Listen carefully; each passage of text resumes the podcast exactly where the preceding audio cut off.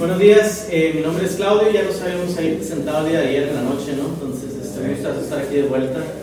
Este, y bueno, vamos a hablar de um, un poquito de lo que es el ecosistema de DeFi o de, de finanzas descentralizadas. Eh, aquí nomás para hacer así como un, que levante la mano, ¿quién, ¿quién ha participado en algún protocolo de DeFi? Uno, dos, tres, cuatro, vale. ok. Entonces, eh, ¿alguien ha hecho un swap de un token por otro? No. ¿No? Ok, vale, está bien. No estoy bien, estoy para poner. Sí, sí, sí, más vale, sí, y así no asumo. ¿no? Entonces, bueno, el caso de uso de lo que son finanzas descentralizadas es lo que propició todo el último crecimiento que tuvo la industria eh, de Web3, vamos a decirle, ¿no? Entonces, ¿qué son finanzas descentralizadas? Es básicamente que el usuario jamás cede el control de sus activos a la plataforma, ¿no? O sea, cuando tú entras a Bits, ¿de aquí cuántos han utilizado Bitso?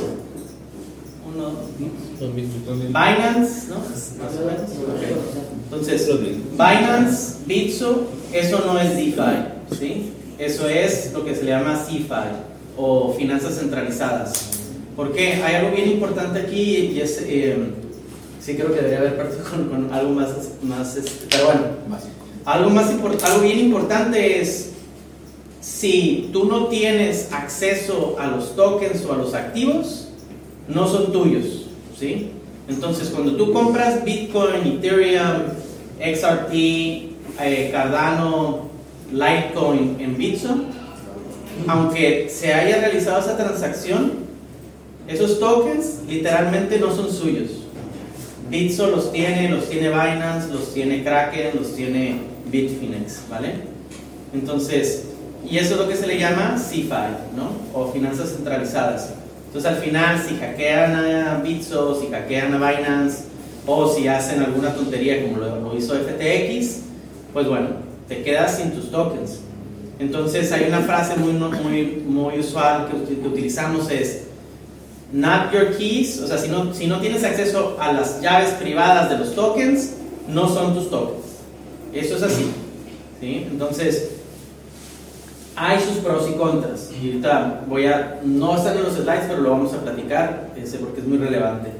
So, y eso fue lo que, DeFi lo que hizo, eh, inició, creo que fue cuatro, cuatro años atrás, con MakerDAO.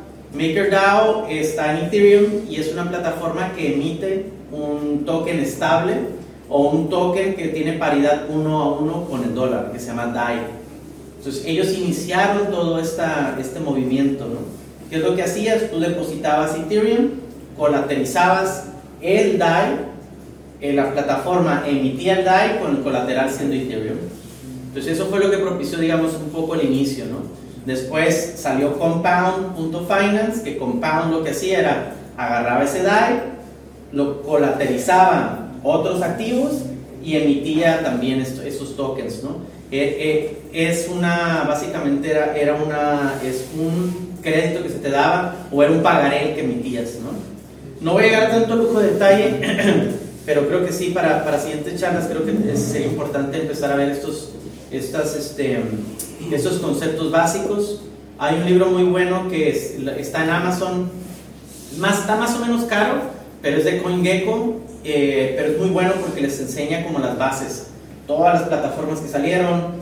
Hay otro, otro libro que se llama eh, DeFi también, de, de A-Press creo que es. Eh, um, bueno, ya los, tuitearé, los mandaré los tweets ahí y este, para que les queden esas referencias, ¿no?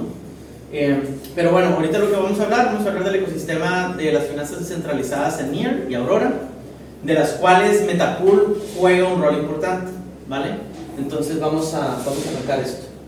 Eh, ¿Qué es lo que hace Metapool? Nosotros, nuestra misión y visión es ayudar a NIR Protocol a que sea más descentralizado, a que tenga una mayor resistencia a la sensoría y que sea más eficientemente, eh, en- ¿cómo se puede decir? Que sea más eficiente alrededor de la, de la economía de su ecosistema o lo que se le dice en inglés more capital efficient, ¿no? Eficiencia de capital, no sé cómo se hace la traducción.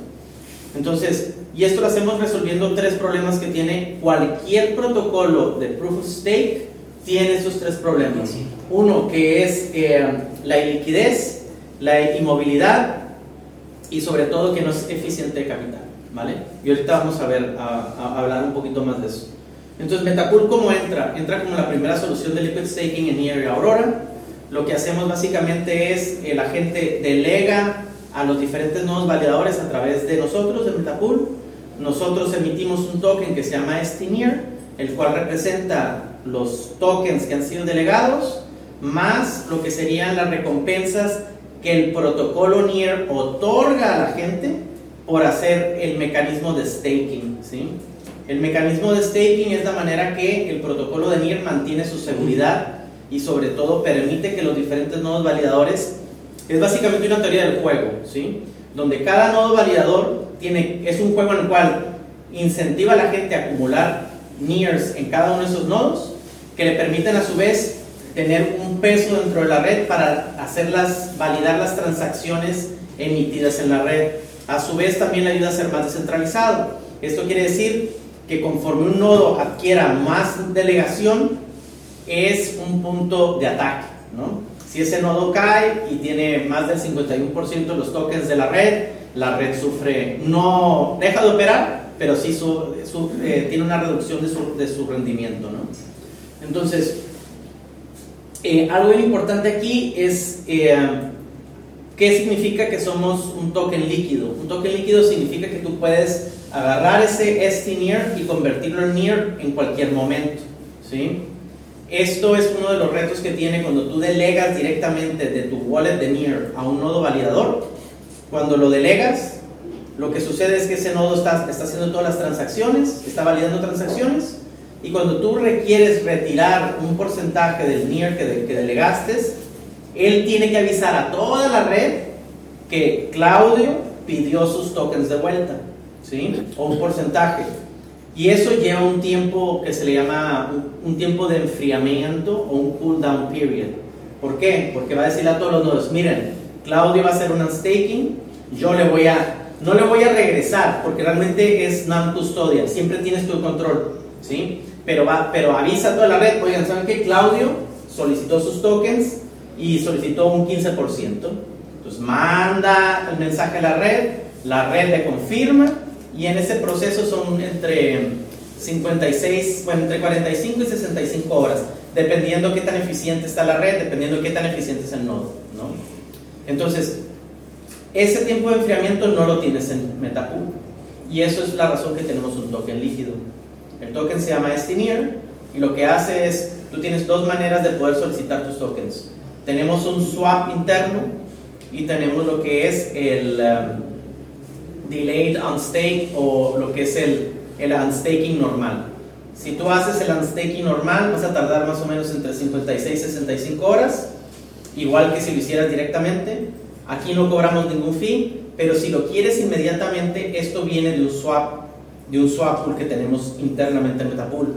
Y entonces, ahí entregamos directamente la cantidad que tú tengas de STNIR por cambiar y menos un fee. ¿sí? Y este es realmente cómo el protocolo mantiene un modelo de negocio para, para ser sustentable. Entonces, eh, esto cuando nosotros lanzamos no estaba disponible. O sea, la gente tenía que o decidir o hago staking o participo en DeFi. Ya con este en el mercado, pues obviamente abrimos este abanico de posibilidades. ¿no? Así es como trabaja Metapool. ¿no? Tú tienes toda una cantidad N de personas que están haciendo staking. Nosotros tenemos el, el swap pool. Aquí, en un inicio, nosotros empezamos a distribuir nuestro token de gobernanza meta a través de mecanismos de teoría del juego dentro, del protocolo. Uno era participar como proveedor de liquidez a Liquidity Swap Pool, otro era hacer el, staking, por el solo hecho de hacer staking, nosotros te dábamos o te compensábamos, te recompensábamos con nuestros tokens de gobernanza y también al hacer el unstaking también así te recompensamos. ¿no? Ahorita de momento es el, no estamos otorgando nosotros ningún, eh, ningunos este, recompensas extras en meta, eso va a cambiar en un par de meses Este, y ahorita platicaré un poco más de ello, ¿no? Entonces, así es como trabaja, ¿no?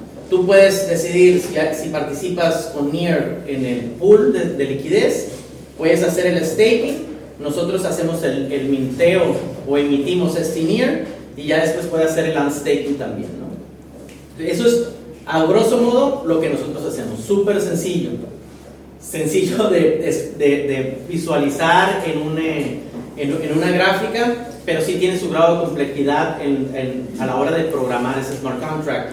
Nosotros tenemos un smart contract en el Liquidity Swap Pool, tenemos un smart contract en el tema de la, de la para realizar el staking. Bien importante, el, el smart contract de staking tiene doble funcionalidad. No solamente es llevar un control de la delegación del NIR, sino también de llevar el control del precio de este NIR. Uno de los retos que tienen los protocolos de, liquid, de liquidez o de liquid staking es mantener una paridad en el precio. Esto es porque nuestro diseño es non-rebasing. ¿Qué, ¿Qué significa non-rebasing? Cuando salió el primer protocolo de liquid staking en Ethereum, llamado Lido, ese es un protocolo que, es, que hace eh, recalculación del precio, vamos a poderle llamar así, ¿no? Ellos lo que hacen es, tú me das Ethereum, en ese momento ellos controlaban nodos de proof of stake antes de hacer el merge, hacían esa delegación y tenían como un control de qué tantos STE emitían, ¿sí? Entonces, el tema es que el protocolo en sí no le permitía emitir rewards internamente, tenían que calcularlos por fuera. Eran en dos diferentes smart contracts. Entonces lo que hacían es, bueno, yo le otorgo a este, ya sea a Carlos, a Julio y a María, y entonces, y después a cada uno de ellos, cada epoch o cada vez que se emitían estos rewards, yo les mandaba este extra a cada uno de sus wallets. ¿Cuál es, el problema aquí?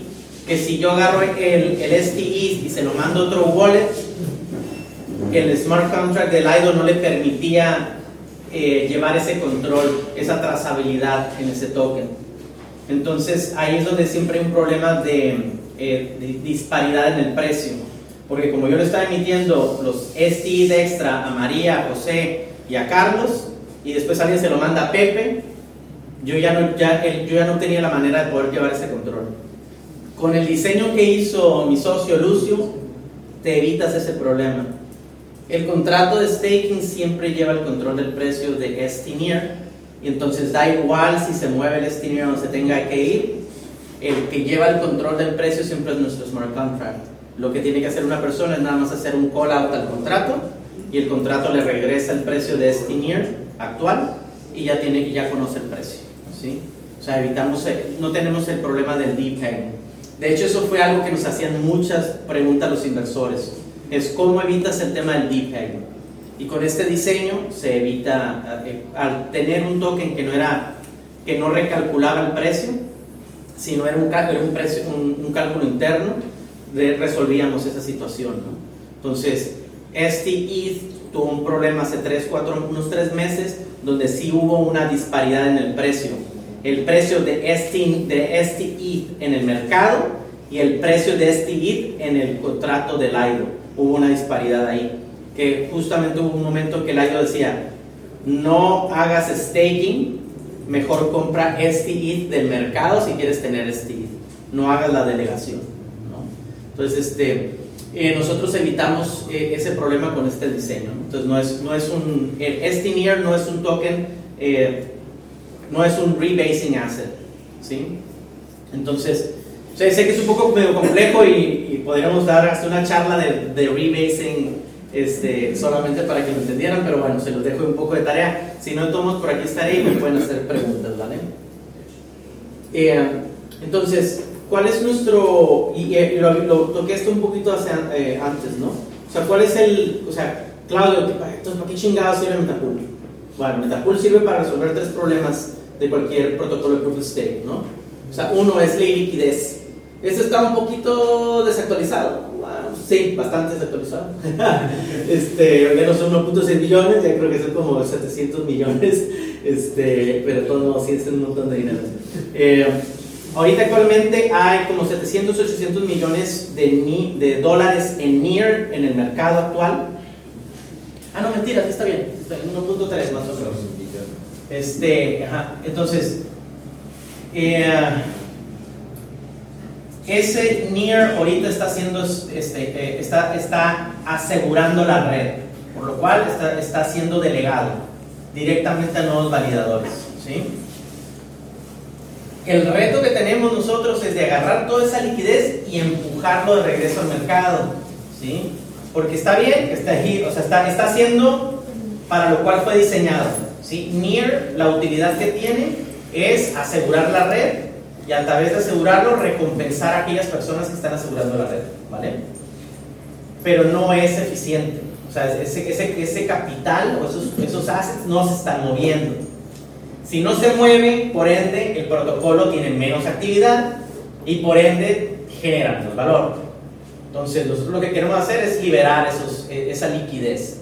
¿Para qué? Para que vaya de regreso a, mercados de NFTs, como lo que es nativo, vaya de regreso a mercados que son de, que dan este colateral este, o, que emiten USDC como, como préstamos, como borrow cash, ahorita platicaré de ello.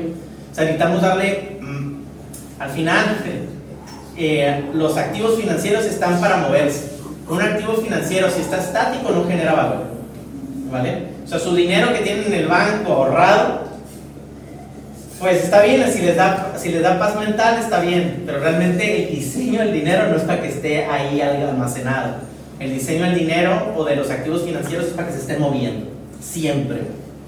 Entonces, y ese es el segundo tema que venimos a resolver, la inmovilidad, ¿sí? Entonces, en un inicio, como les había dicho, la gente o hacía staking o participaba en DeFi o compraba NFTs.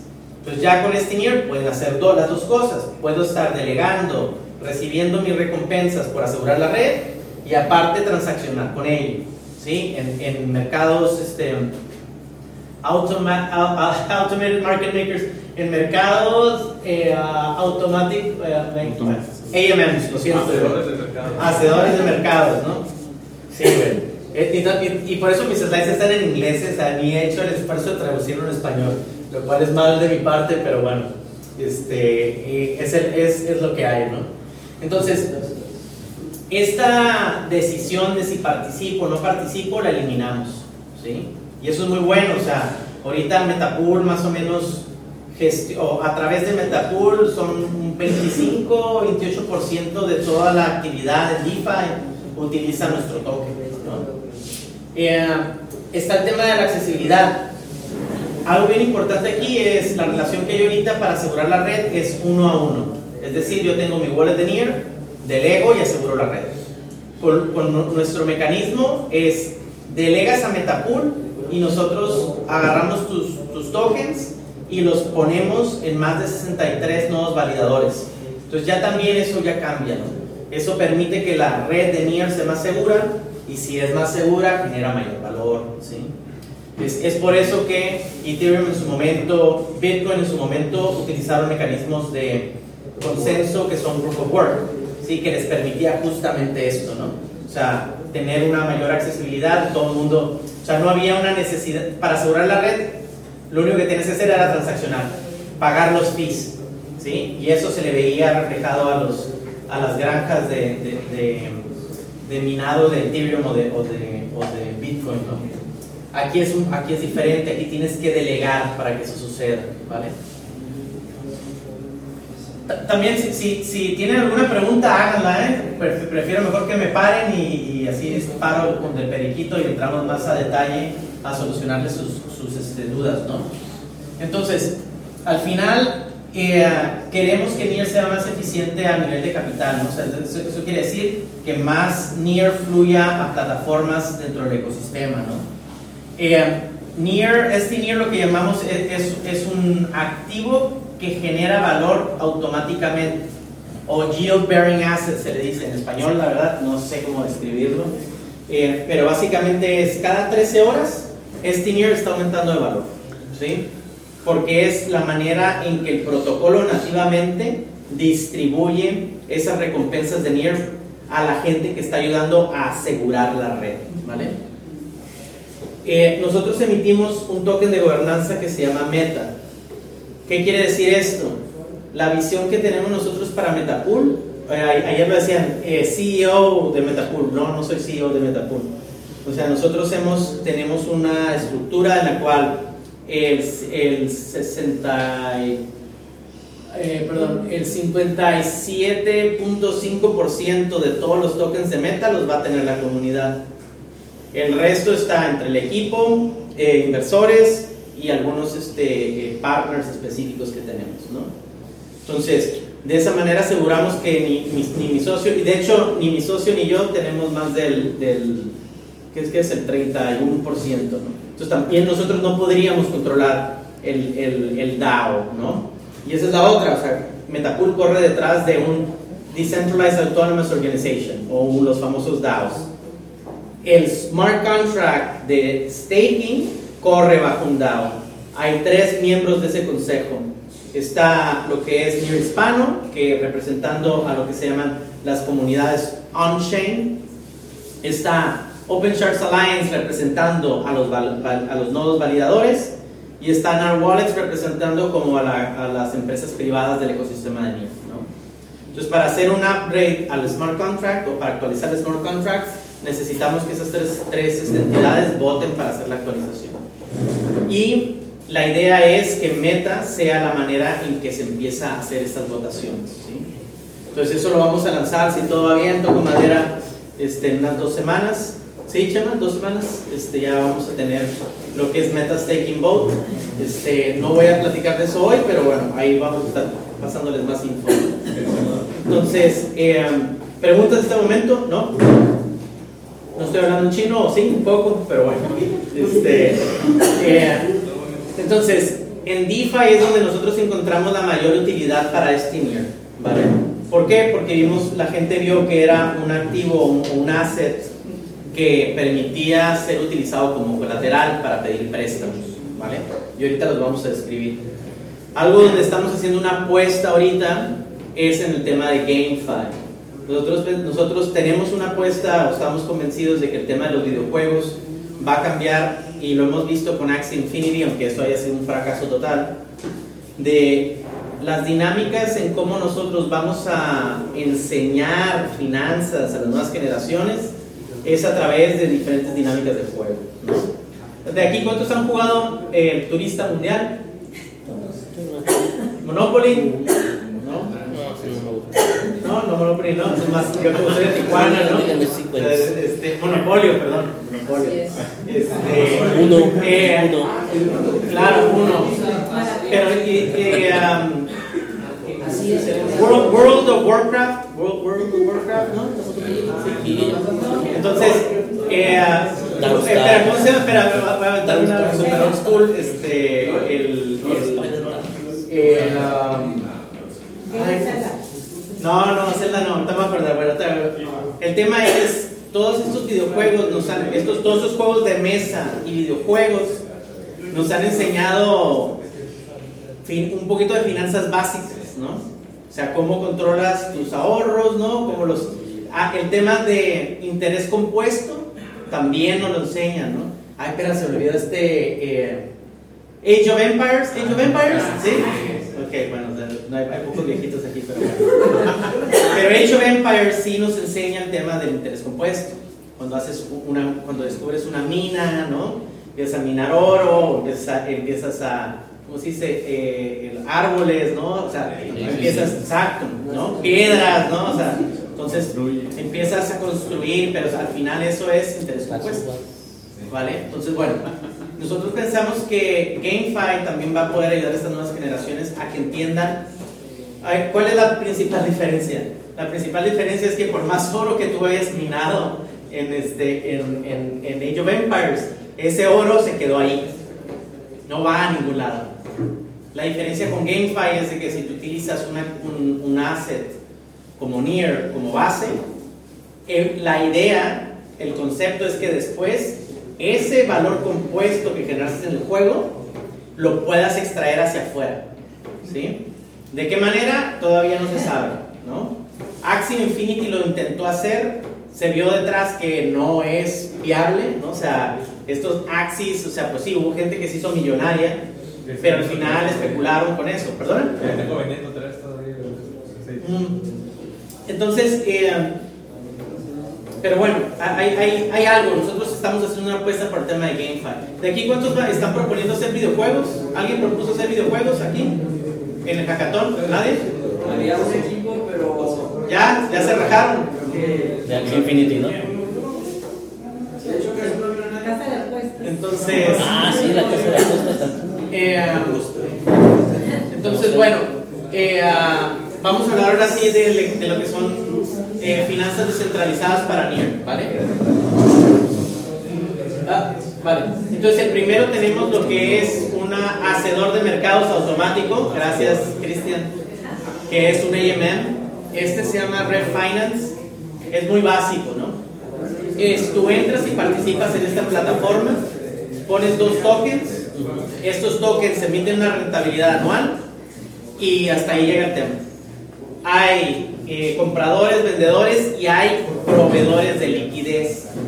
La gente que provee liquidez, por ejemplo, en el par Estinier Meta, ¿sí? quiere decir que llegan, ponen Estinier y ponen Meta y reciben una, un rendimiento anual.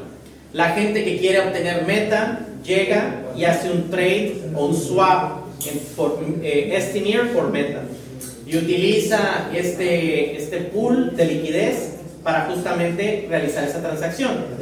El mercado, el hacedor de mercados automático le cobra un fee que lo divide entre las personas que le están proveyendo liquidez. Esto es básicamente cuando tú vas al banco, abres tu cuenta, depositas tus pesos y lo que hace el banco para darte una rentabilidad anual del 0,01% es que presta tu dinero a alguien más. ¿Sí? Al final el banco se queda con la mayoría de esa transacción. Aquí no, en un, en un hacedor automático de mercados, los que proveen la liquidez son los que en teoría se llevan esos, esos esa, rentabilidad, ¿vale? Entonces, eh, ahí hay diferentes pools, obviamente tenemos Estinier Rapnear, tenemos este Marma J. Estinier, Estinier Meta, y ahí van a ustedes poder ver como todo el ecosistema de tokens de NIR lo pueden ver dentro de un AMM o un hacedor automático de mercados. ¿no? Entonces ahí está el link, ahí lo pueden ver, es ref.finance. Entren, vayan viendo ahí, vayan, vayan haciendo swaps. O sea, digo, no necesitas llegar con mil dólares. O sea, pones ahí 5 o 6 dólares y puedes hacer este swaps para que se vayan em, familiarizando qué es DeFi, ¿no? Otra muy importante es Borrow Cash. Borrow Cash lo que permite es colateralizar cualquier token que tengas, ¿sí? Y también permite proveer liquidez. La mayor, y aquí es donde empiezan las finanzas descentralizadas. Cuando tú vas a Bitso, cuando tú vas a Binance, ellos previamente compraron Ethereum, compraron Bitcoin y es una casa de cambio. Pones tus pesos y ellos te dan tu Bitcoin. ¿vale? La diferencia aquí es que la plataforma en sí no es dueña de los tokens, sino alguien más está dando, está proveyendo esa liquidez. Y eh, obviamente la plataforma se lleva un fee de la transacción, pero quien en teoría se lleva el fee mayor o la ganancia es quienes están proveyendo la liquidez, ¿vale? Entonces Borrow Cash se dedica básicamente a préstamos. ¿vale? Entonces, eh, también echen un ojo, este, pidan, no sé, 5 dólares, 6 dólares de USDC, USDT, de colatericen con el tema de NIR o STNIR o, eh, o cualquier otro token, ¿no? DAI lo soporta también, ¿no? Entonces, váyanse familiarizando. Sé que muchas veces es como, hoy perderé mi dinero, a ver, todas estas plataformas, inclusive Metapool, estamos como en etapa alfa beta, ¿no? En el sentido que ya tengamos 15 meses. O sea, son, son plataformas relativamente nuevas. Y sí hay mucho riesgo. Otra vez, nada de lo que estoy diciendo aquí significa o es, eh, ¿cómo se llama? Financial advice, ¿no? Eh, no, no, o sea, hagan su investigación. No se fíen de Claudio porque está aquí dando una charla no se fíen de Cristian ni de Alan porque están organizando el evento. O sea, ustedes investiguen, ustedes vean y cerciórense de que las plataformas son seguras, pero es importante irse metiendo poco a poco. hacer 1, 2, 3 dólares de transacción, créanme que tienen su peso en oro. ¿no? Ahora estamos pasando todo el ecosistema de Aurora. Aurora es la, lo que sería, es una red compatible con Ethereum, donde el mecanismo de consenso y seguridad no corren en Ethereum, corren en NEAR, ¿vale? Entonces es un partner muy importante para nosotros. Nosotros a inicios de año migramos todo lo que son nuestros tokens, este Nearing Meta, Trisolar, ah, Aurora, para que un hacedor automático de mercados como lo es Trisolaris lo pudiera utilizar.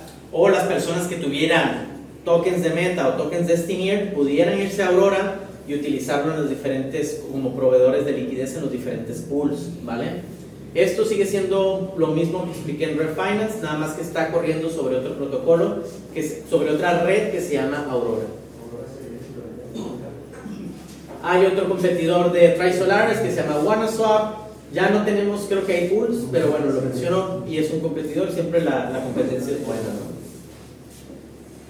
Ahora, temas de eh, lo que son solicitar préstamos o colateralizar Stineer. Hay dos opciones ahorita en Aurora, una es Bastion. Ellos lanzaron muy fuerte, ellos traen muy buen, muy buen respaldo por diferentes este, eh, fondos de inversión.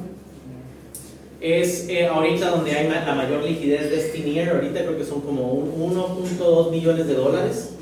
Eh, ya tienen integrado lo que son los stable swaps también, ¿no? O sea, algo bien importante y donde hacen su dinero tanto WannaSwap como Trisolaris como Ref es cuando hay una disparidad en el precio del mercado, ellos, digamos, no es que se aprovechen, sino que el, el, el smart contract te dice y te avisa, oye, ¿sabes qué? Hay una disparidad en el precio y posiblemente vaya a haber ahí una, un, un slippage, ¿no? Y un slippage quiere decir que tú por, digamos, estoy poniendo un ejemplo, es un, es, bueno, son ahorita eh, este nivel vale 1.68, ¿no? Y te, avisa este, WannaSwap o Trisolaris, ¿no? ¿Sabes qué? Te lo voy a cambiar, pero hay un slippage del 6-8%. Eso quiere decir que te va a valer en lugar de 1.68, pues te va a valer 1.73, ¿no? O 1.74. Vas a pagar un poco más, pero te voy a hacer el swap por el, el, el, el, NIR que quieras, ¿no? Entonces, bueno, o por el USDC que quieras. Entonces, es, parte, es natural, pues, ¿no? Está diciendo, hay poca liquidez o hay mucha demanda y entonces pues vas a tener que pagar más caro por traerlo, ¿no? Es igual como cuando vas a la casa de cambio y vas a cambiar los dólares. Eh, no, lo siento, lo siento, joven, hoy no hay dólares, ¿no? Este, venga mañana, ¿no? O, ¿sabes qué? Te lo, ahorita decía allá afuera a 20 y pues ahorita te lo voy a cambiar a 21, ¿no? ¿Por qué? Pues porque hay poca, poca liquidez. Aquí es lo mismo, nomás que es automático, ¿sí? En teoría no es, no es arbitrario, ¿no? Sino es, es, es como se comporta el mercado. El siguiente es origami también, ¿no? Eh, también es igual, es una donde tú colaterizas, pones tu Stineer, recibes USDC, USDT. Eh, ¿Para qué se utilizan estas plataformas? Generalmente es para arbitraje. ¿sí? Es decir, si ahorita el dólar es más barato, la gente colateriza Stineer, obtiene mayores dólares, o sea, USDC, USDT, y con eso puede comprar otros tokens, ya sea NEAR, ya sea TRI, ya sea nativo, lo que sea y utilizas para hacer arbitraje, ¿no? O sea, es para, de momento, para eso se utilizó DeFi, eso fue lo que hizo que creciera tanto, ¿no? Eso fue lo que hizo que hubiera tanto dinero también. Eso es lo que, es, eso es lo que hace actualmente que haya tan poquito dinero también. O sea, tanto viene un montón y, si ven que no hay condiciones de mercado, la gente se va, ¿no? Eh, entonces, es pro, pros y contras, ¿no? Eh, algo bien importante que estamos haciendo y, y, que le va a tocar a la mayoría de ustedes es ya va a haber dos tipos de, web, de plataformas web 3. Unas que están en lo que se le llaman eh, un wall garden, ¿no? O que están bajo ciertas condiciones restrictivas de operación y otras que van a ser completamente abiertos. esas son las dos tendencias que hay. Y nosotros viendo o adelantándonos un poquito a esta situación, hemos hecho partnerships con servicios de custodia. ¿Qué es un servicio de custodia? Son básicamente bancos digitales. ¿sí? con operan con licencias de banco, bajo las mismas este, regulaciones, tienen que cumplir con ciertas eh, leyes, o sea, hay, hay un montón de cosas, ¿no? Esos son servicios de custodia. Uno de ellos se llama Fireblocks. Sobre todo, Fireblocks opera mucho para empresas en Estados Unidos, ¿sí? Es decir, yo soy una- un fondo de inversión o soy un hedge fund, estoy regulado en Estados Unidos y utilizo Fireblocks para custodiar mis tokens. Es un banco, básicamente. Yo le digo a la Fed o a la FCC que tengo un millón de dólares en NIR, en este wallet, y utilizo Fireblocks para llevar una gestión de todas mis transacciones. Es decir, que si llega el gobierno y le dice a Fireblocks, oye, eh, Nativo Ventures, ¿qué tantas transacciones han, han hecho en el año? Fireblocks les pasa toda esa información. De hecho, les da un reportito. O sea, para eso le pagan a Fireblocks y por eso es tan caro. Porque ellos ya te hacen todo, todos los, los reportes, ya cumplen con las regulaciones, para darle ese reportito a la, a, a la Fed o a la SEC. ¿no? El, el siguiente partnership que hicimos es con Finoa. Finoa, ellos operan en Berlín.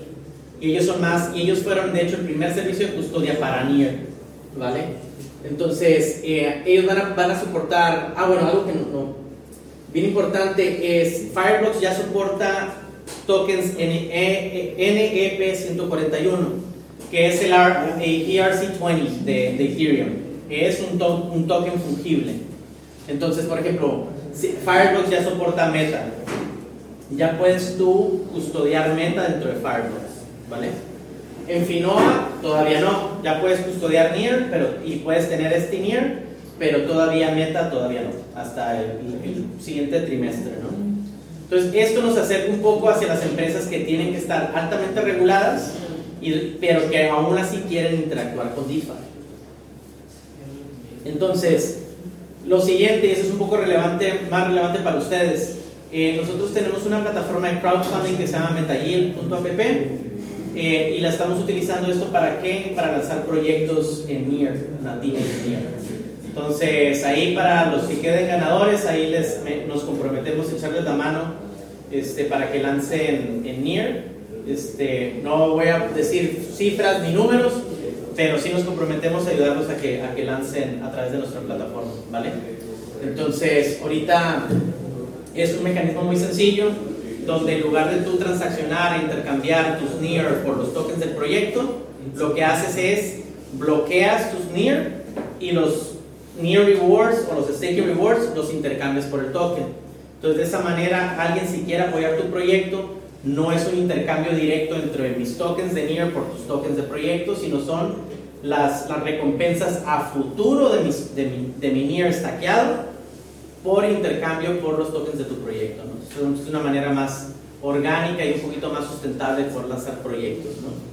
Eh, y bueno, último, ¿no? Y eso ya es así como que lo que venimos platicando estos últimos, no sé, 9, 10, 12 horas, ¿no? O sea, estamos en una etapa súper temprana. O sea, sí, ahorita Claudio dijo, oye, pues, coches, uno, un billón de dólares en el mercado ayer, ¿no? O sea, que dices, es un chingo de dinero, ¿no? Eh, pues no, realmente no es mucho. O sea, y eso, ojo, ¿eh? es algo bien difícil de, empezar a no perder el piso, ¿no? O sea, y lo decíamos ayer, alguien había hecho, quería hacer un partnership con Metapool y, oye, ¿sabes qué? Préstame 10 mil dólares. Y, y yo dije, bueno, sí, déjalo pienso, ¿no? Pero ya después, ya ahorita dices, o sea, son, no son ni 5 pesos, no son ni 50 pesos, no son ni 500 pesos, no son ni mil pesos, güey. No son ni 10 mil pesos, güey. O sea, o sea, me pidió 200 mil pesos así nada más por, para, o sea, y aquí es un poco el tema de cripto, ¿no? Web3, ¿no? O sea, estamos en una etapa tan, tan inicial que estamos con una etapa como todavía muy inocente, sea, sí me mandó un contrato, sí estaba, no era así como que, hey, mándame el wallet, de wallet, de wallet, ¿no? O sea, había un contrato detrás, pero al final es, es importante entender que sí, eh, así como en Web 2 manejabas lo que son los datos personales de la gente con cierta ligereza, aquí manejas activos financieros con mucha ligereza. Es algo que si lo das dos pasos para atrás, sí te hace bastante humilde en el sentido de, de decir, oye, ¿sabes qué? Y, y eso lo, hablé con mi socio, ¿no? Cuando lanzamos, eh, hicimos como el cálculo y bueno, ¿qué tanto, qué tanto eh, total value locked o qué tanto valor podemos bloquear en la plataforma? Hicimos un cálculo y dijimos, bueno, como 5 o 6 millones de dólares. ¿no? Al final, cuando lanzamos en tres semanas, tenemos alrededor de 23 millones de dólares. ¿no? Y ahí fue cuando yo le dije a Lucio, oye, ¿y esto, o sea, qué tan seguro es? o sea, ya, o sea, cuando eran, cuando eran 3 millones, cuando eran 4 millones, o sea, no me lo pensé, pero ya cuando eran 23 millones, sí dije, oye, ¿esto qué tan seguro es? Y me, y me dice, me dice entonces, che, pues ahí está el código, ¿no? Y eso es algo bien importante que tiene Web3. Es todo, todo es verificable. O sea, todo puedes verificar. Y aquí también viene la otra contraparte, es, sí, confía, pero verifica. Siempre. Cualquier transacción, cualquier tipo de interacción siempre es confía, pero verifica. Nunca pierdan esa frase de su mente. En cualquier interacción que hagan, también ahorita es Claudio platicándole, sí, confíen, pero verifiquen que todo lo que acabo de decir aquí sea verdad. No confíen en mí, o sea, verifiquen. Y aquí es donde Web3 es, es algo muy noble, ¿no? O sea, todo el código es abierto, pero no quiere decir que sea, que sea libre. No es código libre, es código abierto. No vamos a entrar en esas dinámicas ahorita, pero bueno. Eh, y entonces, al final, son ecosistemas muy nuevos. También eso invita a que vienen malos actores, ¿no? Entonces también tengan mucho cuidado. Eh, no pongan, como dice mi socio, no pongan el dinero de, su, de la despensa ni del alquiler en, dentro de estas plataformas. O sea, pongan dinero, pongan esfuerzo, pero siempre te pongan un límite. ¿sí? Ahorita es fácil de decir porque estamos con un mercado de bear market, o estamos en un mercado más o menos un poco triste, pero la mayoría de la gente sigue construyendo. Entonces, eh, nuestra visión que tenemos es, queremos hacer uno de los activos más importantes para el ecosistema DeFi en Aurora y en, y en, y en.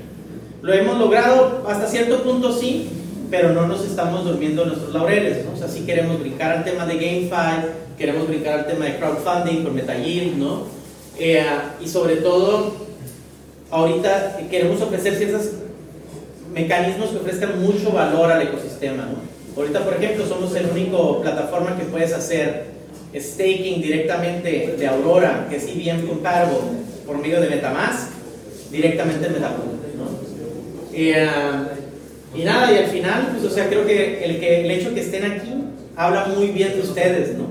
O sea, van a construir en plataformas que sí tienen mucho riesgo, pero también, y eso lo puedo decir yo por experiencia, tienen muy buena, muy buena proyección, ¿no? Entonces, pues nada, felicidades por estar aquí, gracias por su tiempo eh, y pues nada, nos vemos en un par de horas ya para las presentaciones.